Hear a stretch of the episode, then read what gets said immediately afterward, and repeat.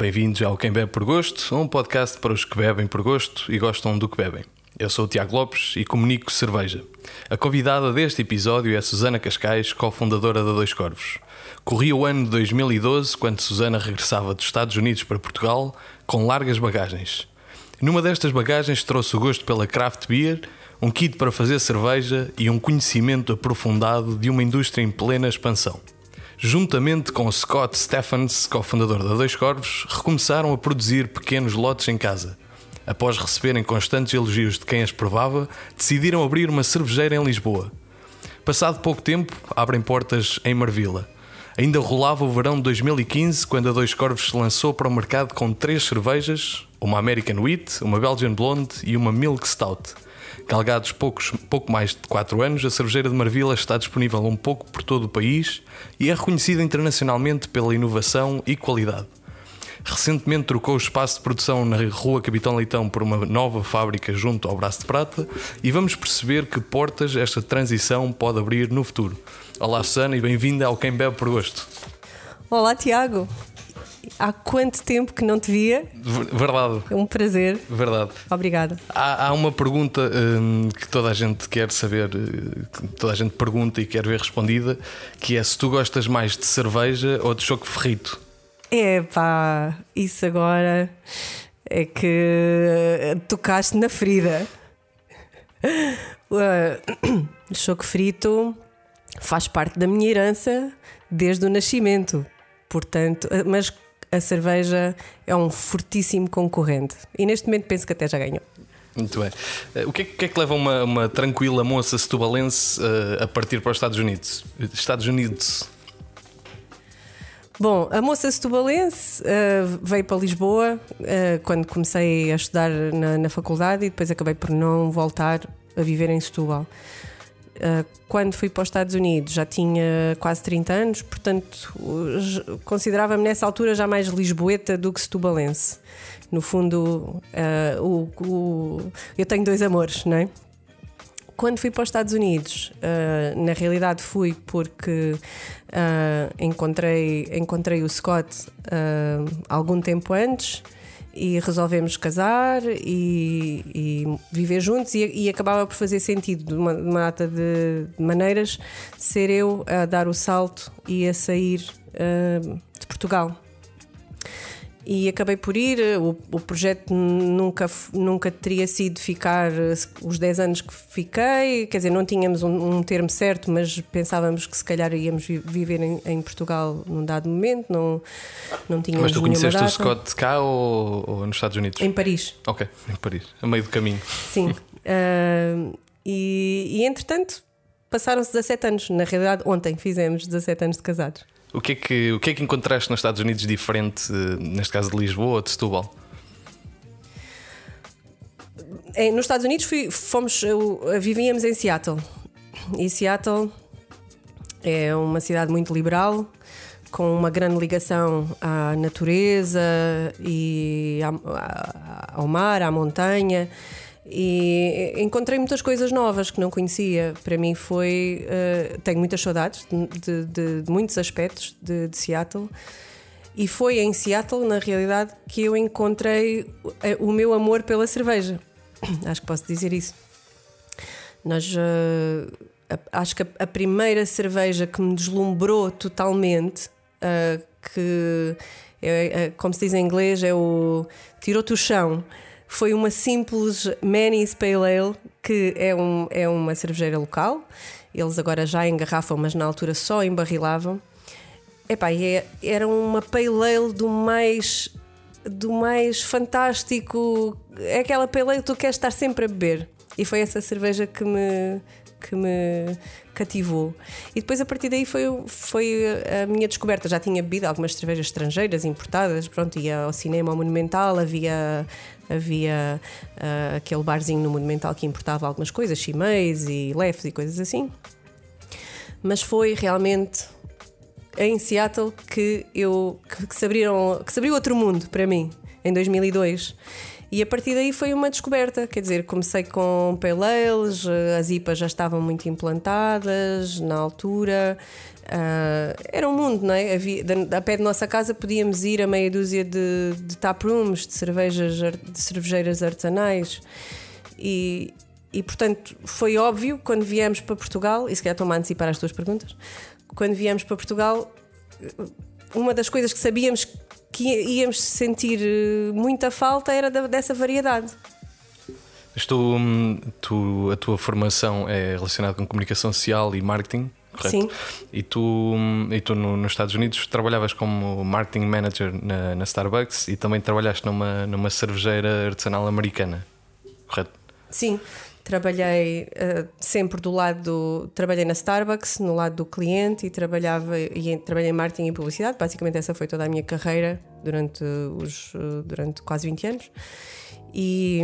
O que é que estas experiências, um, trabalhar com, neste caso, numa grande marca Starbucks e também, por outro lado, uma cervejeira artesanal num mercado já muito mais uh, evoluído, o que é que tu aprendeste com isso e de que forma é que tu consegues aplicar esse conhecimento atualmente na Dois Corvos?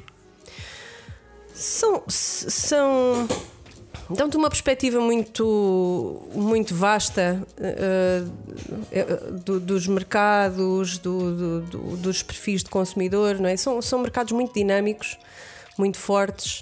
Uh, a cervejeira com quem eu trabalhei durante 4 ou 5 anos é a Red Hook, que foi uma cervejeira, na realidade já não é independente, neste momento a AB InBev comprou uma percentagem. Uh, pertence ao grupo Craft Brewers Alliance, mas já é comprada pela AB InBev, acho que mais de um terço. Mas na altura era uma cerveja de referência porque foi das primeiras que começou em Seattle nos anos 80, 1981, se não me engano. E era um ícone da cidade, se quiseres. Muito embora se venda hoje em quase todo, por todo o país. Mas tinha, tinha uma história, tinha uma base e aprendi imenso uh, uh, a importância a importância que isso tem, a tua história, de onde é que tu vieste, uh, como é que foi o teu como é que foi o teu crescimento, como é que tu te relacionas com, uh, com, os, teus, com os teus clientes, com os teus fãs, com, com os teus uh, oponentes, se quiseres. Foi, foi muito rico, foi muito rico o meu, o meu histórico e a minha aprendizagem nos Estados Unidos, sem dúvida que me, que me formou enquanto profissional. E hoje uh, o, teu, o teu cartão de visita uh, chama-te General Manager. Uh, o que é que, quem, quem, consiste o teu trabalho, o teu dia a dia? o que é que tu fazes? Pá, lavo pratos, garfos, despejo caixotes de lixo. é tudo um pouco. Faço o que eu faço é em parceria com o Scott, porque nós trabalhamos como uma dupla, não é? E, e todas, as, todas as decisões são tomadas uh, em conjunto, naturalmente. Mas o meu trabalho é assegurar o bom funcionamento da, Dois Corvos a todos os níveis, não é? desde desde uh, vendas, uh, relacionamento com, com os nossos parceiros, com os nossos fornecedores, com os nossos clientes. Uh, parte, uh, parte de gestão financeira da empresa, naturalmente, mas também uh, operações, uh, tudo o que tem a ver com o dia a dia e com a parte mais de longo prazo e de estra estratégica uh, da, da Dois Corvos. Portanto, é, é, muito é muito abrangente, é muito dividido em muitas coisas uh, e é, é, por um lado é compartimentado e por outro lado é vasto. Portanto, nunca tem momentos, eh, nunca tem momentos aborrecidos. Estou sempre never a dull moment, não é? Eh, quais são as, eh, as maiores dificuldades que este trabalho tem e principalmente gerir uma equipa que neste momento são de 17 pessoas? O que é que. Uh, eu acho que a, nossa equipa, e agora que, que ninguém da nossa equipa nos está aqui a ouvir, a nossa equipa é fabulosa e, e, isso é uma das coisas que me dá mais gozo. Naturalmente, temos os nossos desafios e temos, e temos que encontrar o nosso meio termo naquilo que é uh, a vontade de cada um e as contribuições que cada um pode fazer e deve fazer individualmente para aquilo que é a saúde da, da Dois Corvos enquanto cervejeira. E o meu trabalho é, é tentar encontrar esse equilíbrio, tentar encontrar a, força positiva uh, que nos move para a frente e que ao mesmo tempo deixa, mantém as pessoas inspiradas, mas uh, que, que, sempre a contribuir para uh, aquilo que é a construção da Dois Corvos, que não sei bem Uh, se me vais perguntar daqui a 10 minutos o que é que vai ser dois corvos daqui a 10 anos, não sei, isto cada dia, cada ano é um, é, é, cada ano é diferente, cada dia é diferente. Mas eu acho que isso é um, é um desafio, mas também é, é algo muito, muito. Um, muito cativante, não é? Muito cativante, porque eh, nunca há uma resposta a cada momento tens que, tens que refletir, tens que equacionar as coisas, tens que trabalhar em conjunto. E eu acho que a Dois Corvos, uma, uma das coisas mais bonitas e mais, e mais uh, fortes que tem é um espírito de equipa muito coeso e uma equipa que, que trabalha toda para o mesmo fim. E eu acho que é, que é esse o espírito. Se conseguimos manter esse espírito, acho que vamos continuar em frente. É, em julho, a Dois Carros celebrou precisamente o quarto aniversário e inaugurou uma nova fábrica. Quão difícil foi encontrar este espaço ideal? Foi, foi difícil, foi difícil. Foi um espaço que uh, não estava propriamente disponível e levou para aí um ano, um ano e meio a namorar com o proprietário. Havia outro espaço ao lado que estava realmente disponível, que nós vimos, que não nos interessava por uma data de razões, não era fazível pôr lá uma fábrica. E ao lado havia este grande edifício que estava visivelmente abandonado. E nós basicamente fizemos a pergunta: este não dá e aquele ali? Não, esse não, esse não está disponível. E foi um amaciar ao longo de muito tempo, levou à vontade um ano e tal, até haver disponibilidade, abertura para finalmente podermos negociar e, e, e hoje estarmos lá. E, e pareceu-nos sempre que era aquilo que nós precisávamos. Tinha, estávamos muito condicionados aqui na, na Capitão Leitão com as nossas instalações originais, porque tínhamos muito pouco espaço em termos de armazenagem, tínhamos um armazém na mesma rua que nos obrigava a fazer piscinas infinitas de empilhador a, a armazenar cerveja, a trazer matérias-primas, uh, garrafas, era um sem fim e era, era muito. Uh, causava-nos muitas dificuldades, era pouco, pouco eficiente, obviamente, do ponto de vista de gestão de tempo e de recursos. E, e esta, esta nova fábrica de facto permite-nos estar com um conforto. Uh, estamos todos no mesmo sítio, temos tudo à mão, temos espaço, podemos, podemos crescer. Uh, acho que acho que, que é, é, uma, é uma nova vida que, que, precisávamos já há muito tempo e foi uma sorte termos encontrado este espaço e, e terem confiado em nós para, para avançar. E agora com, com este novo espaço. Hum a Dois Corvos entra de certa forma numa fase 2.0 ao, ao desanexar-se do, do Taproom e o Taproom ter, ter manter a sua vida, mas eh, em separado de certa forma, e, e na fábrica poder eh, crescer. O que é que isto permite ou o que é que isto significa?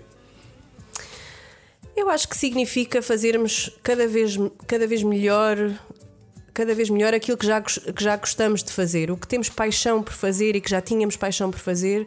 Este espaço permite-nos uh, incorporar alguns equipamentos que, que, que, fazem sentido nesta nossa fase e que, e que nos faltavam, permite-nos ter mais capacidade de resposta quando estávamos, de certa forma, toldados pela dificuldade que era gerir o espaço que tínhamos. O espaço que tínhamos era um Tetris como tu sabes, Tiago, era uh, agora em garrafa, agora em barrila, agora produz e, e, havia muitos processos que nunca, nunca podiam acontecer em simultâneo porque tínhamos que andar a jogar as, as, peças do puzzle e a negociar uns com os outros e às cotoveladas. Portanto, o espaço em si não, não era muito grande e, e, e rapidamente começámos a perceber que não conseguíamos não é, crescer e evoluir como, como gostaríamos. Acho que é isso que este espaço nos permite. Uh, temos um espaço onde podemos confortavelmente estar, podemos crescer, e de certa forma, uh, agora cabe-nos dar uma vida nova ao Taproom, é isso que vamos também equacionar no futuro, uma vida nova ao Taproom. E o Taproom, agora que se vai emancipar ou que já se emancipou da fábrica, ganhar uma autonomia que também não tinha, que eu acho que também é super positiva. A Dois Corvos é uma, uma das maiores cervejeiras do país, ao lado da, da Musa, da Letra, da Oitava Colina, da Postscriptum. E por um lado, na, na comunidade de craft há um certo preconceito romântico com a, com a dimensão e o volume. Isto assusta-te? Não. Ah, é- o, o, que, o, que eu, o que eu tento, ah, quando, ah, muitas, é uma pergunta frequente, e, e o, que, o que me parece ser a melhor resposta é. No fundo, não havia mercado antes destas, destas cervejeiras que tu mencionaste e muitas outras que, entretanto, foram aparecendo e que fazem excelentes cervejas pelo país.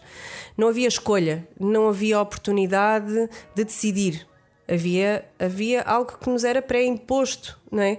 E eu acho que, ah, muito embora pareça que a Dois Corvos atingiu algum volume ou que esta, este grupo de, de, de cervejeiras está numa certa dimensão, não nos podemos esquecer que isso é uma gota no oceano e que há muito trabalho por fazer e há entre todas as, entre todas as pessoas que já experimentaram cerveja artesanal e gostam, e é isso, é isso que nós vemos quando as pessoas experimentam, gostam e apreciam e, e- e ficam, e ficam ah, cativadas. Há muitas mais que nem fazem ideia que isto existe. Portanto, isto é uma ponta do iceberg, na realidade, comparado com, comparado com outros países, não é? Ou seja, ah, não, nos deixemos, ah, não nos deixemos encantar pela nossa própria bolha. Eu acho que é um pouco isso. Tá, há muito, o trabalho está. Muito trabalho por fazer, muito trabalho foi feito, uma caminhada pá, mu- muito substancial e com muito valor já foi feita por, por nós também, mas pelo grupo de, de- de cervejeiras nacionais que, que, que eu acho que estão a, a fazer um ótimo trabalho e, e com uma grande evolução. Mas estamos aqui no princípio, não é? O sonho, qual é que é o sonho? O sonho é eu ir jantar a um restaurante e darem-me uma carta de cervejas. Isso é o sonho. Isso é o, é o sonho aqui, porque é uma realidade em, em tantos outros sítios, não é? Acabei de vir há três dias do, dos Estados Unidos, estivemos lá com a família do Scott alguns dias de férias.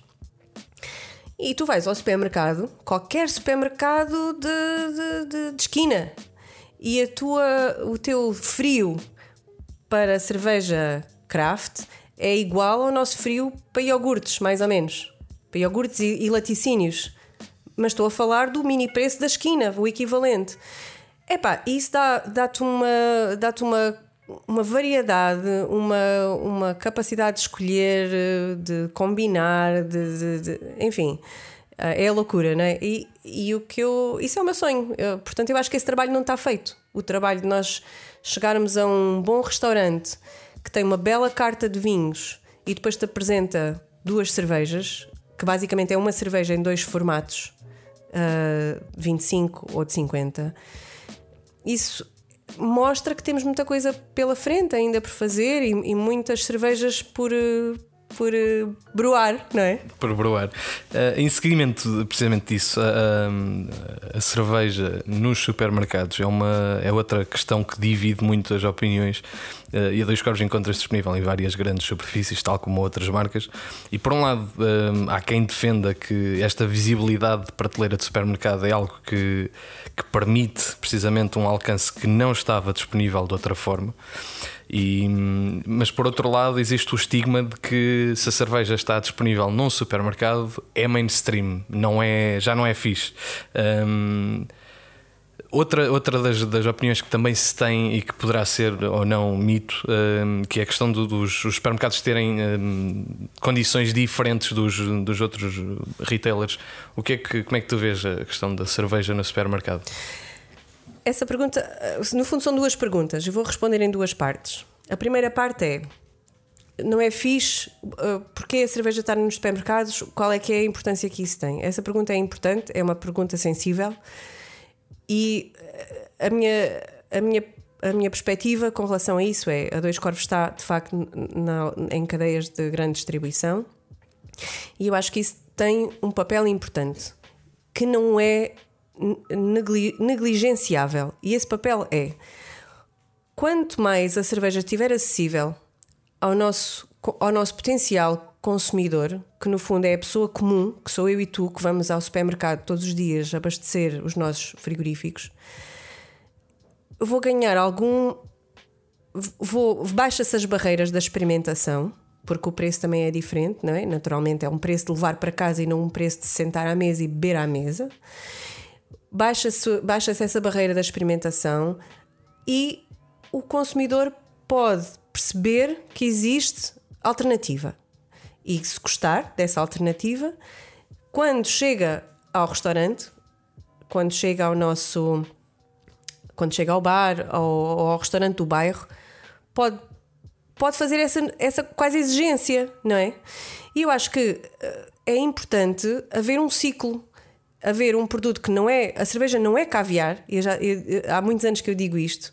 A cerveja é um produto que uh, é uma bebida que, que, faz parte do nosso dia a dia, que deve ser algo acessível no dia a dia, não é algo para beber quando o pai faz anos ou quando, quando é Natal. E se não houver essa componente de acessibilidade, torna-se um produto de elites, um produto exclusivo. E eu acho que também não é isso que se pretende. Agora, como é que diferenciamos as coisas? Uh, uh, nós temos uma gama que é a nossa gama uh, de mais lata, se quiseres, onde temos, onde temos a Blonde e temos a, a Milk Stout e a Pale Ale, a Metropolitan, a Galáxia, a Avenida, a Creature, a, a nossa IPA. E estas cervejas são as cervejas que eh, têm uma, um caráter mais abrangente, que trazem as pessoas. E depois daí as pessoas experimentam, fazem as suas, tiram as suas conclusões, gostaram, querem voltar a experimentar, e isso uh, faz com que consigamos também depois crescer no lado da restauração, que no fundo é a nossa componente mais forte do ponto de vista de, de vendas, é, é o nosso canal principal os supermercados fazem uma montra, se quiseres, mas onde, onde está o nosso volume, que é a pressão, não é? E, e também em garrafa, mas o, o volume uh, da pressão está no consumo no canal da restauração, de, no canal Loreca, não é? E, e, estas coisas, estas duas componentes, elas completam-se, elas não são inimigas, são duas faces da mesma moeda. Se eu gosto de beber um bom vinho em casa, porque é que eu não o posso comprar na loja, no supermercado e levá-lo? É a mesma coisa com a cerveja, eu acho. Depois, o que nós temos é, como fazemos uma grande variedade de, de estilos, de cervejas, eh, enfim, temos uma, um leque muito extenso e que não chega aos, aos supermercados. Portanto, é todo um outro componente que está disponível para canais da especialidade, não é? Uh, sejam eles bares ou sejam restaurantes, uh, enfim. Uh, mas eu acho que isso é importante. A segunda parte da tua pergunta é, se calhar, uh, uh, aquilo que, que é aquela é a evolução que ainda falta. E eu estava a falar da cadeia de frio, não é? De, dos Estados Unidos, tu certo, chegares, dos, a, dos tu chegares ao supermercado e teres a, a tua fileira de, de, cervejas no frio pronta a levar para casa e acondicionada como deve ser. E aqui ainda não temos isso.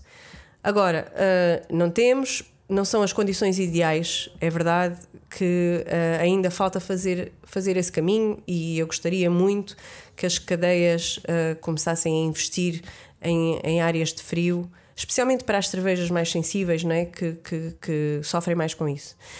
Como nós temos eh, uma velocidade relativamente, relativamente grande, acabamos por conseguir contornar Uh, mas era importantíssimo fazermos essa evolução. Uh, falta, falta esse passo. Agora, não vamos inviabilizar todo o outro lado porque esse passo não existe e não sabemos se virá a acontecer. Mas eu acho que esta, é esta é o meu ponto de vista quanto a isto. Eu acho que é importante haver uma conjugação daquilo que eu faço em casa com aquilo que eu faço na rua. Claro. Um, houve, houve, alguns exemplos de, de lançamentos um, a nível nacional, como a Portugal da Beer ou mais recentemente a Guanabana Manhana, que por, por acaso é o que eu estou a ver. Por acaso estou a ver. um, por um lado, há, há, há, marcas que têm alguma dificuldade em colocar a cerveja no mercado, um, e por outro lado, como é que se consegue fazer um lançamento uh, com 20 bares em simultâneo? Uh, eu acho que as quantidades também, vamos ser francos, não é? Guanabana Manhana são umas quantidades pequeninas e, portanto, é, é relativamente fácil criar, um, criar um, uma um estratégia, hype. um hype, um mecanismo para, para termos um, os, os bares da especialidade, que são as casas com quem mais trabalhamos, não é? Uh, a criar algum dinamismo à volta, da, à volta destas, destas novidades. Portanto, é, não é difícil fazer isso.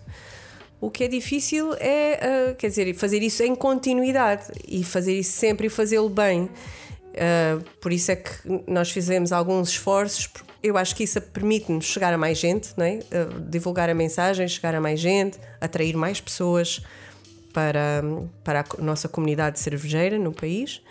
E esses são os pontos positivos. E depois é fácil porque são lotes de mil litros, dois mil litros, portanto não, a dificuldade em escoar não é grande. Rapidamente se, se dissipam. Eh, qual foi o ponto alto eh, até agora na, na tua vida, Dois Corvos?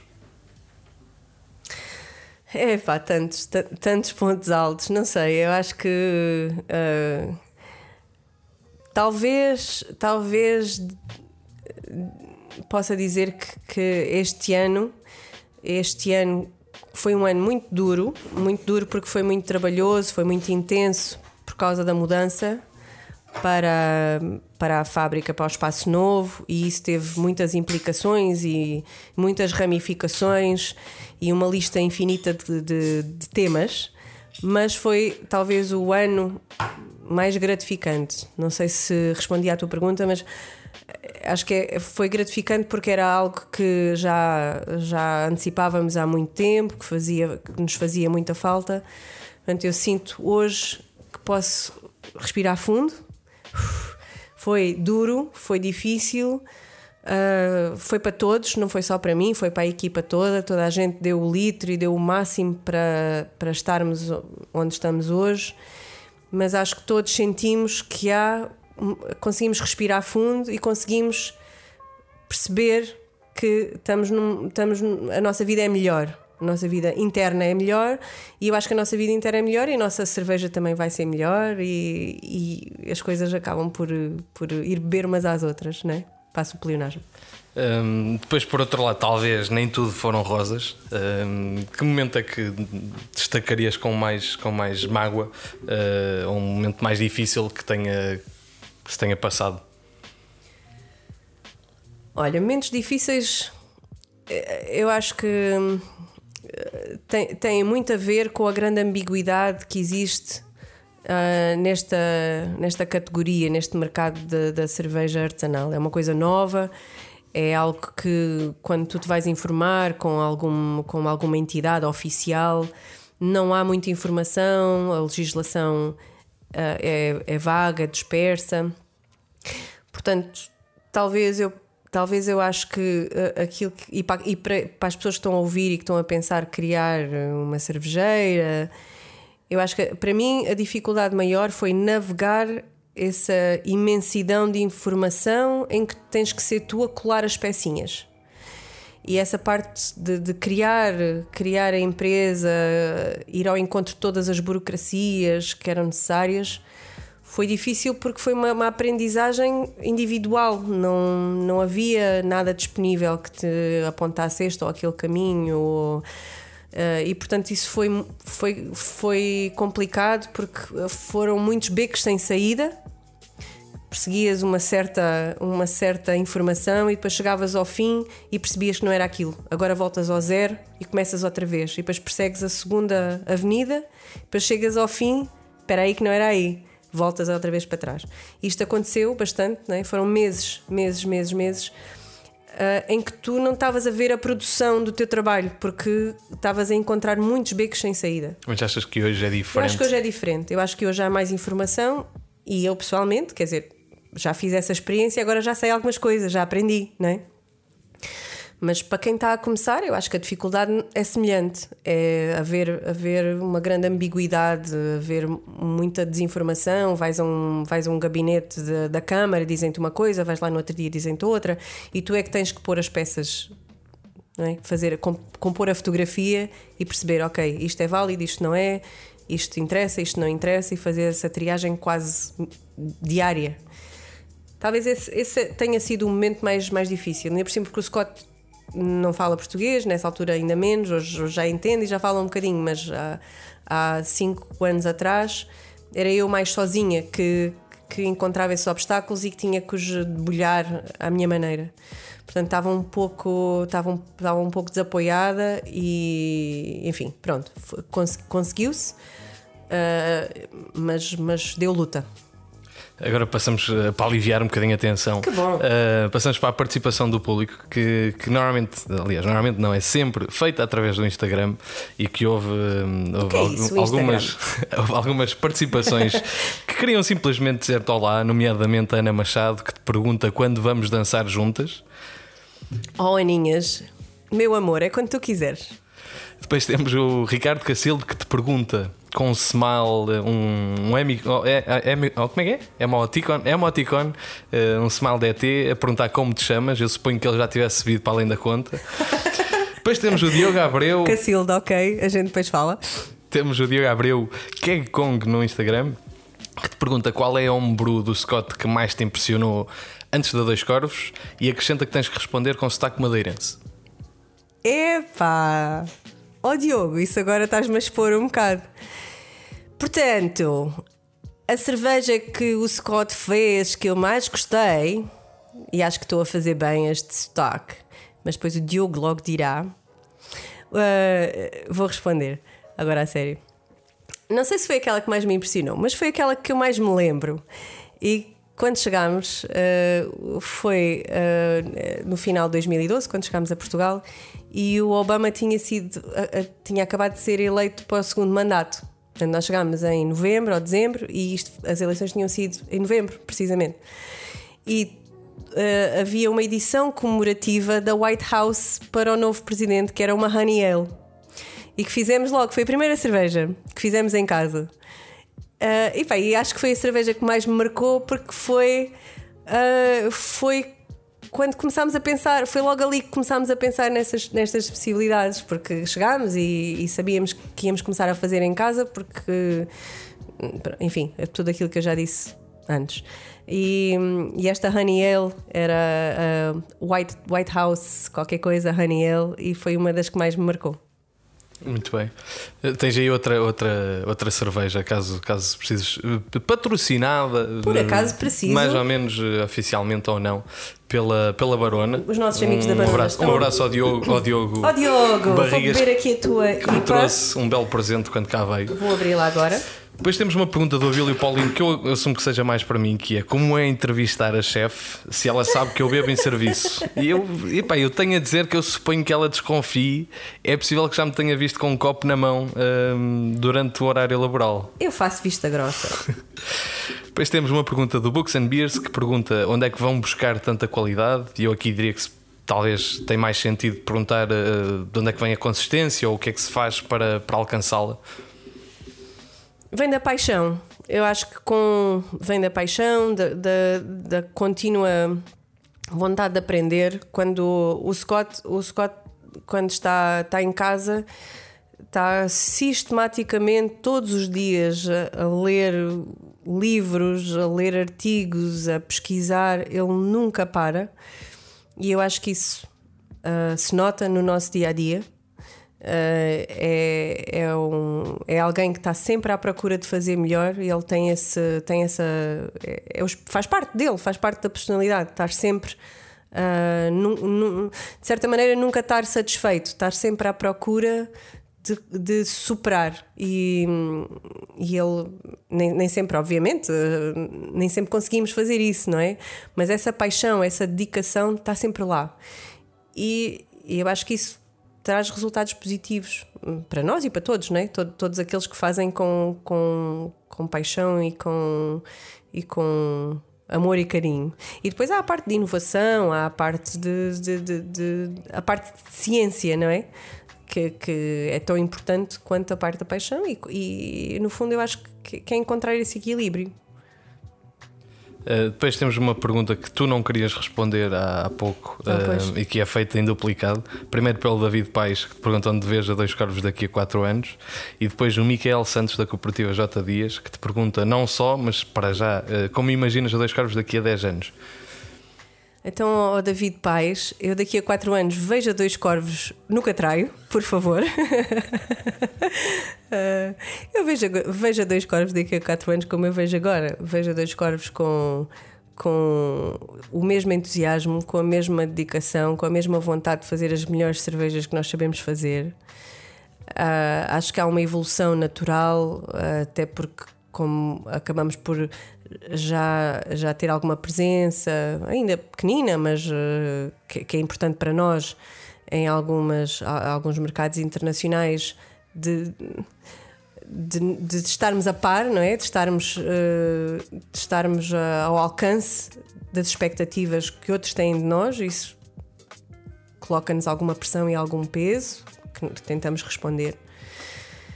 Uh, sei, eu acho que onde eu queria estar daqui a 10 anos era eu gostaria de sentir que nós fazemos algo que, que o nosso país se pode orgulhar. E se fizermos isso, acho que o nosso objetivo está atingido. Penso que não é tanto do ponto de vista da dimensão ou dos litros que produzimos, é fazermos algo que nós nos orgulhamos e que levamos e que, e que, e que enfim, uh, que, que outros também sintam que, que, que, é positivo, que o que nós estamos a fazer é positivo. Nós, eu digo nós, mas não nós individualmente, nós enquanto comunidade cervejeira, estamos a trazer algo benéfico para Portugal e levar, uh, no fundo, pôr Portugal ao lado de outros países com uma tradição muito mais longa e muito mais com uma história muito mais vincada na, no mundo da cerveja do que nós. Portanto, isso para mim é, é aí que eu me vejo. Isso é de encontro também à, à próxima pergunta, também do Micael, uh, que, que, te pergunta, e obviamente há aqui uma, um conhecimento e uma pergunta relacionada com, com, a sua, com, a sua, operação, exatamente. Se vês algum reconhecimento barra notoriedade no estrangeiro por ter o melhor barrel project do país? Epá, obrigado pelo elogio ao Micael. Uh, sim, eu, eu, eu, eu creio que há, há outros há outros uh, projetos de barricas muito interessantes, uh, nomeadamente a letra, tem um. E um, para nós tem sido uma aposta muito forte. Neste momento já temos 170, acho 170 ou 180 barricas. No outro dia entrou. Cheias. Cheias. No outro dia entrou, entrou um cliente nosso lá na fábrica que disse: Epá, já vi adegas mais pequenas. o que me deu vontade de rir. E, e, isso tem sido, temos feito um esforço muito grande para desenvolver esse projeto e para, para o pôr a andar, exige um investimento grande e os tempos de, os tempos de, de maturação são longos, portanto há uma decalagem grande entre fazer a cerveja, maturá-la e pô-la no mercado. Mas tem, temos, uh, temos muito orgulho nisso e é, e é uma área que realmente nos distingue internacionalmente, não é? Nós não vamos, não vamos uh, para os Estados Unidos vender uma. enviar uma IPA. Claro. Não é? Isso há lá 10 mil IPAs só naquela cidade, para qualquer cidade onde tu vais. O que, não, onde, o que vai marcar a diferença quando, quando tu tentas marcar presença noutro país é teres coisas únicas, diferenciadoras. E claro que uh, as cervejas que temos em barricas, sejam elas uh, apenas maturadas ou sejam a nossa série de, das wild beers em que, em que já utilizamos outro tipo de leveduras, enfim. Uh, ou outros ingredientes, não é? Porque acabamos por, por uh, ir ao encontro de, de, de ir buscar ir, uh, muitos ingredientes também adicionais, como frutas, uh, hibiscos, sei lá, tanta coisa que já fizemos. E realmente isso traz, traz um apoio muito interessante que eu acho que vamos continuar a, a apostar uh, nesse sentido. E como disseste que isto, este, este tipo de cervejas permite uh, precisamente exportar, e quão importante é o, é o export para dois corvos e, e, e, o que é que isto representa a nível de, de, de cerveja que vai lá para fora? Do ponto de vista de, de volume, neste momento não é, não é a quantidade, mas uh, abre-nos portas. Eu acho que também, de certa forma, uh, dá uma confiança uh, na marca, que é se, se a Dois Corvos está presente noutros países, uh, dá-te uma confiança também no, no produto e na cerveja. E eu acho que é importante é um, é um ponto importante para o crescimento porque nos obriga a olhar para fora de nós. E isso é muito importante porque tu podes achar que fazes uma cerveja, pá, esta cerveja está espetacular. Depois pões, esta, pões aquela cerveja A, B ou C ao lado de outras do mesmo estilo e percebes, não, eu tenho que melhorar, eu tenho que. Eu, não está, eu tenho que fazer melhor. Eu, eu uh, é, é aí que tu te encontras um pouco também, não é? Não é só uh, temos que sair da nossa casca e temos que nos expor e comparar. um pouco, comparar. Uh, apanhar alguma porrada pelo caminho, não é? Mas é com isso que nós crescemos e eu acho que é, é esse crescimento. No fundo, a, a percentagem, em termos do ano passado, foi 10%, mais ou menos, 10 ou 12%. O, o, a maior parte da cerveja que nós produzimos é consumida em Portugal. Agora, estar ao nível internacional obriga-nos a isso, obriga-nos a nunca estarmos descansados na nossa pele. Estamos sempre a, a, olhar para o nosso portfólio, a pensar, ok, há esta tendência, uh, esta cerveja que nós fazemos, se calhar podíamos, podíamos pensá-la de uma outra maneira. Uh, enfim, é, um, é uma maneira de, de tu te pôres contra ti próprio, eu acho, de certa forma, e de, de, alcançares, de alcançares coisas que, se calhar, se isso não acontecesse, elas também não, não havia necessidade. Uh, portanto, eu acho que é, é, muito importante continuar, continuar com, essa, com esse objetivo e continuar a estar, uh, tentar estar a par uh, no melhor que conseguimos, não é? Estar a par de, daquilo que se faz internacionalmente e, e sermos uma marca respeitada e apreciada. Algumas destas montras uh, internacionais, uh, por exemplo, o Festival Mesh uh, no ano passado em Barcelona, a Dois Caras estava ao lado de, de, de Trillion, de, de uma Verdun, do Mail, Farmstead. Um, e, e, também na lista de colaborações já, já, já foram nomes como a Stu Mostov, a Edge, a Magic Rock, a Sorry. Como é que é ser um cool kid on the block? Epá, para nós isso é sempre uma experiência esmagadora, não é?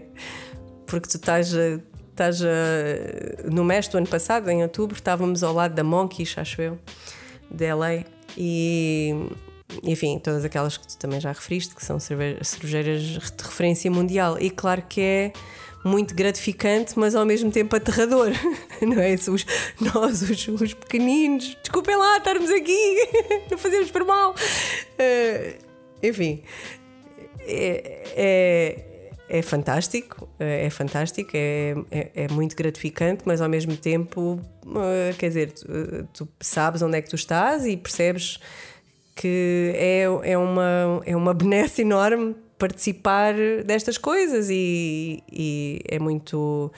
Uh, temos que ir sempre com uma postura muito humilde e de, de, de aprendizagem, e, e é isso que temos feito. Um, depois pergunta-te o, o, Bruno Ferreira, eh, que agora trabalha na Bolina, antes era um, era um dos piratas, uh, se achas que Marvila ainda suporta mais cervejeiras e de que forma é que vês este crescimento? Então, absolutamente, a resposta é sim. Uh, aliás, uh, já é sabido do, do, da geral que já temos uma quarta cervejeira em Marvila, semi-oficialmente ou oficialmente, acho que já se pode dizer isso, que é a Bolina. E, e acho que Marvila, Marvila tem, tem, lugar, tem lugar para mais. Tem lugar para mais. Eu acho que é super uh, bonito. de repente, de certa forma, Uh, nós viemos para aqui, estávamos aqui sozinhos e foi aquela coisa de, de tirar uma pedra para o charco e ver se, se aquilo ia a algum lado, não é? Quando viemos para Marvila, era uma série de armazéns abandonados, em 2014 foi quando viemos para aqui, portanto tem sido muito gratificante para nós, de repente, esta, a, a comunidade, que é algo que nós damos imenso valor, uh, estar a crescer e termos aqui uh, outras cervejeiras amigos, não é? E uma rede de apoio pá, excepcional. Portanto, eu acho que há espaço e venham elas. Eh, tem-se até realizado eventos colaborativos, neste caso entre dois coros, a Musa e a Lince. Eh, o último foi em janeiro, onde, onde foram angariados cerca de 4 mil euros. Estou correto? Não? 4 mil. Eh, que foram doados à Spam. qual é a importância disto? E eu acredito que isto é, é algo também se via uh, nos Estados Unidos e de que forma é que é importante envolver a comunidade? A spam não é a spam. Spam, spam. é, o, é, o, é a pronúncia, é a pronúncia do Norte. É a Sociedade Portuguesa de Esclerose Múltipla, que por acaso tem as suas, as suas instalações aqui no Largo Abel Pereira da Fonseca ou algo parecido, Leandro, qualquer coisa. Um, acho que é muito importante fazermos parte da comunidade, porque é esse, é esse o, é esse o elo mais forte. É quando a, a, comunidade à tua volta, sejam restaurantes, sejam cafés, bares, o que for, uh, associações, uh, trabalham em conjunto e valorizam-se mutuamente. Portanto, para nós já tínhamos posto no, no na edição anterior uh, do Ouriço em Sibirra, tínhamos já contribuído para a Casa São Vicente, acho que também foi à volta dos 4 mil euros em 2017. E em 18 as vendas a 100%, as vendas dos copos recicláveis que utilizamos a 100%, que eu acho que era 1 euro ou 2 euros o copo, já não me recordo, foram inteiramente uh, revertidas a favor da, da SPEM. E eu acho que isso é, é, é, importante, vamos continuar a fazer, vamos, vamos continuar a trabalhar para uh, fortalecer Marvila. Marvila era, era. Tu não vivias em Lisboa nos anos 90. Nos anos 90 uh, portanto, antes, na década antes de eu ir para os Estados Unidos, Marvila não existia, quer dizer, não existia, existia este, esta rua onde está Dois Corvos, mas, mas, era um porto, não é? De, cheio de, de uh, contentores. Era uma, uma, uma linha de contentores que não vias o rio e fazias de Santa Apolónia davas o salto para a Expo depois de acontecer a Expo. Portanto, Marvila, é, desde há muito pouco tempo, é que está plenamente integrada na cidade. Portanto, de certa forma, estes últimos 15, 20 anos uh, de Marvila é, um, é, é, que é um rejuvenescimento desta zona que, não, que até lá não existia. Portanto, eu acho que é espetacular. Uh, termos aqui esta é uma comunidade de residentes mais envelhecida, como tu sabes, Tiago, uh, mas eu acho super uh, enternecedor ser tratada por vizinha, que é uma coisa da aldeia. Tu, já, tu quando vives em Lisboa, ninguém te, te, te, te sim, reconhece sim, ou te diz bom dia na claro. rua. E aqui ainda há isso. Aqui é bom dia, vizinha. Eu acho isso maravilhoso. Adoro estar em Marvila. E, e eu acho que esta, esta ligação com, com a Musa e com a Lince e agora com a Belina, que também já está a fazer parte do nosso próximo evento, que é o Oktoberfest, que vem aí no dia 12 de outubro. Venham todos a Lisboa, se faz favor, a Marvila. Um, eu acho que isto é uma, epá, é uma, é uma coisa que, que, só, só tem que ser experimentada. Que se nós contarmos, parece que é assim um bocadinho efabulada, mas acho que é uma parceria fantástica. Trabalhamos numa dinâmica super positiva, fazemos as coisas acontecer, é tranquilo. Portanto, uh, é isso. Um, depois o, o, David, David Pais do Catrai tem-me tem ajudado a, a, a, produzir este, este podcast e escreve-me perguntas bonitas. Como, Tens muito jeito, David. Um, a equipa da Dois Corpos tem muita gente competente. Depois, para além disso, tem eu, o Figueira, o Tomé. Uh, achas que o. E eu é que tenho que dizer isto, né? Achas que é a equipa, achas que a equipa que é um dos segredos da, da Dois Corvos, ou por outro lado é o Pavel que faz tudo? Não, coitado do Pavel, se ele fizesse tudo. Eu acho que é a equipa. É a equipa, seguramente. Eu já disse isso logo no início de, aqui da, da entrevista. E digo isso, e, e, digo, não é por estares aqui, Tiago, mas digo com, com, todo, com, todo, com toda a verdade desta afirmação. Eu acho que temos uma equipa fantástica de pessoas muito inteligentes, eh, dedicadas, com bons fundos e com vontade de levar a dois corpos para onde a dois corpos precisa de ir a cada momento, seja esse momento qual for, seja ok, agora temos que mudar a fábrica, ok, agora temos que um, tratar desta, desta, deste problema na, na linha de, de, engarrafamento, agora temos, agora temos que fazer uh, um evento nacional e temos que fazer um lançamento. E acho que há uma grande, uma grande vontade, mesmo que. E as pessoas uh, acabam por uh, por se definir não necessariamente pelo, pelo trabalho do dia a dia ou pelo que diz no cartão de, de visita, mas por se definir mais por aquilo que é preciso fazer a cada momento, seja parte das tuas funções normais ou não. Portanto, eu acho que realmente a paixão uh, que nós temos em fazer a melhor cerveja que sabemos, não é? O, aquilo que está na garrafa continua a ser aquilo que é mais importante e depois tudo o resto que vem com Uh, com as pessoas, não é? E termos uma equipa e termos uma equipa que é, pá, que é valiosa e que é coesa. Eh, por último, e para terminar, uh, para quando o regresso do DJ Choco Ferrito? Isso foi um momento absolutamente único e irrepetível. Mas quem é que fez a pergunta? Foi o David Pai outra vez. Também. Mas David, se me convidares para ir ao Catraio num dado momento e fizeres questão que o DJ Choco eu considero. Muito bem. Obrigado, Susana. Eu é que agradeço. Obrigado a todos uh, que enviaram perguntas e que nos seguem quinzenalmente. Se ouves este podcast pela primeira vez, não te esqueças de dar estrelinhas no iTunes ou subscrever na plataforma onde ouves. Mais informações sobre os convidados estão disponíveis em quembebeporgosto.pt. E não se esqueçam de visitar o Tap Room da Dois Corvos na Rua Capitão Leitão, número 94. E podem dar uma perninha também à Musa, à Lince e em breve à Bolina. E após todo este tempo sozinho, há um novo Cool Kid na área.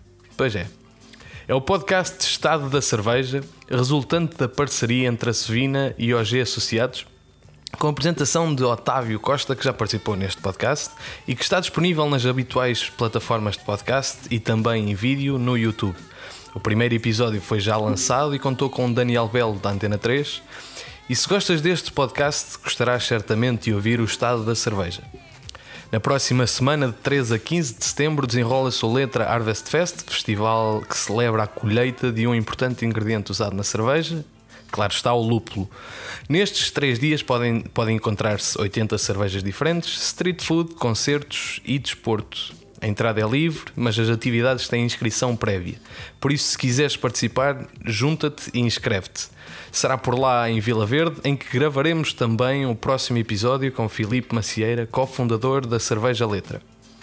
Eu sou o Tiago Lopes e comunico cerveja. Aqui conduzo conversas informais com os heróis que trazem a cerveja aos nossos copos todos os dias. Quem bebe por gosto é um podcast quinzenal para os que bebem por gosto e gostam do que bebem.